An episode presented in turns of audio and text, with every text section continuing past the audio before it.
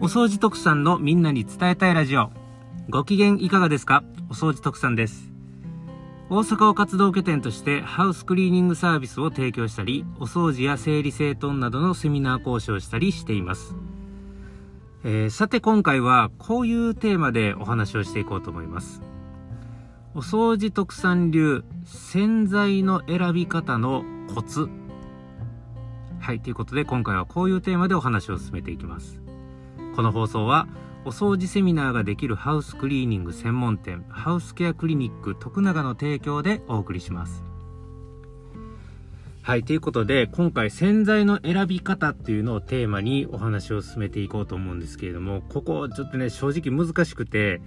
えー、あんまり話し込みすぎると洗剤の話は結構難しい方向に行きがちになるのでねちょっと今日今回は気をつけながらお話をしていきたいと思います。なのでね、あのー、洗剤の本当知識的なお話を今回はするとは思わないでほしいんですね。あくまでも、あの、この放送を聞いてくださっているリスナーさんが、これから例えばスーパーとかホームセンターとかに洗剤を買いに行くにあたって、まあ、どの洗剤を選べばいいのかな、どういうのを、こがあの自分の家に用意しておけばいいのかなっていうところを絞り込むための一つの方向性、方向づけっていうのかな。一つの方向づけ、考え方。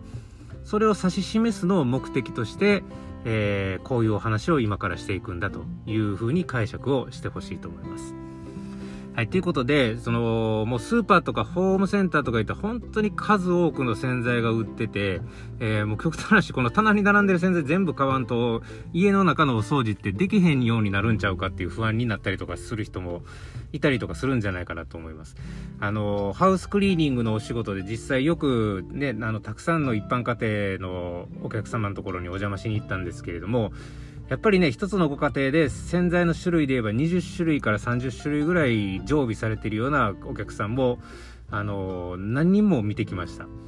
はい。でも、プロのお掃除屋さんである徳さんから言わせると、それだけの種類の洗剤を揃える必要って、必要っていうのは実は一切なくてですね。はい。もう今からお話しするような考え方に基づいて、必要最低最低限度の洗剤が揃っていれば、家の中のお掃除っていうのは十分対応が可能だというふうに思ってほしいんですね。はい、ということで、今回はそういう、あの、絞り込み方っていうかね、あの、お話をしていこうと思います。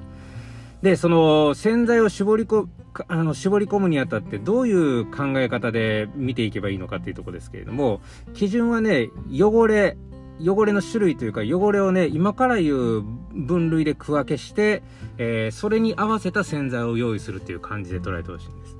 で、どういうふうに区分けをするのかっていうと、もう一言で言えば、軽度な汚れ、あの、簡単に落とせる軽度な汚れと重度な汚れ。軽度な汚れと重度な汚れっていうふうに分類分け、区分して、えー、買い揃える。もう軽度な汚れ専用、重度な汚れ専用っていう形でそれぞれ買い揃える。みたいな感じで捉えていければいいのかなとは思います。はい。で、えー、軽度な汚れの洗剤に対しては、極端な話も洗剤の種類は、あのー、別段難しく考える必要はなくて、極端な話、水だけでも落とせると思いますからね。どの箇所の汚れであっても。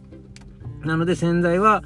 特に大きく求めないと思います。まあ、使うとすれば、えー、特産的におすすめするんだったらやっぱり手肌にも優しくて環境にも優しいって言われる天然素材系の洗剤でしょうか。もうそれが一番安全、安心安全で、お子さんに手伝わしても全然安心して手伝わあの使わせれるような洗剤なので、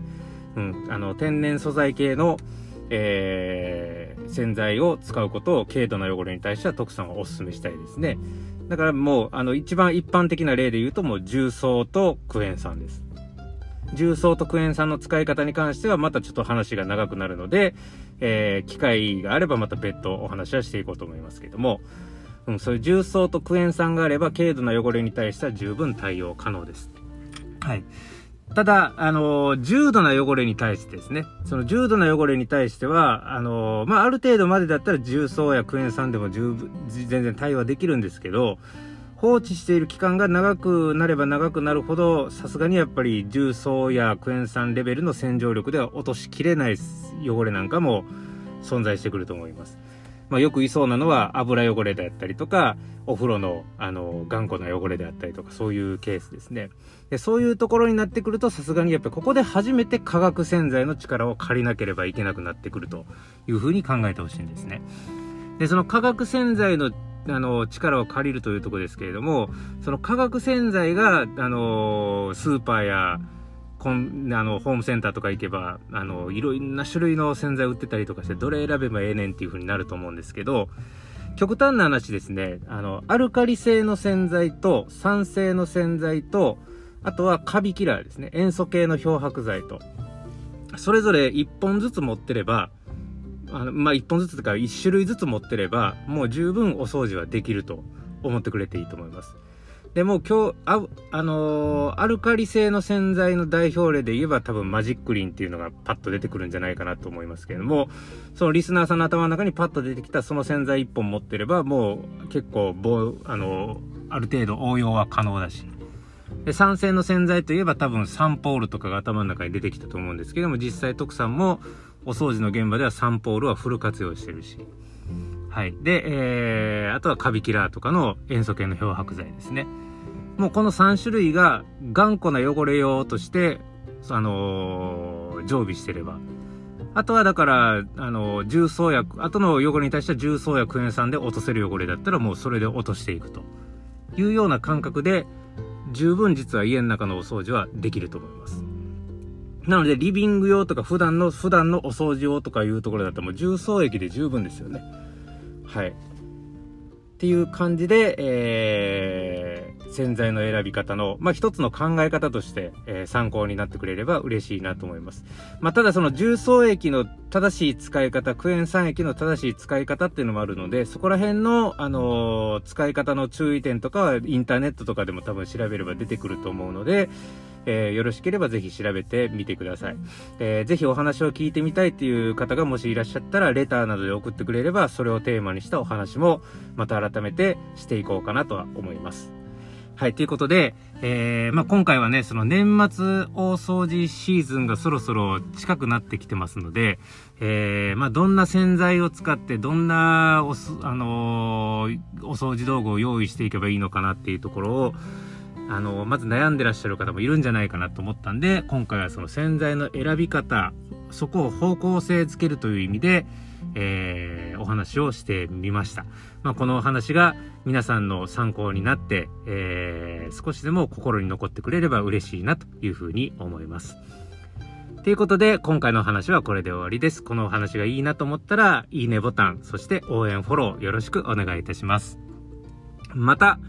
お掃除特産は、こういう音声配信以外にも YouTube や Twitter、Instagram などの各種 SNS 動画配信積極的に行っております。えー、よろしければこちらの方も応援フォロー、チャンネル登録よろしくお願いいたします。ということで今回はこれで終わりたいと思います。また次回の放送でお会いしましょう。お相手はお掃除特産でした。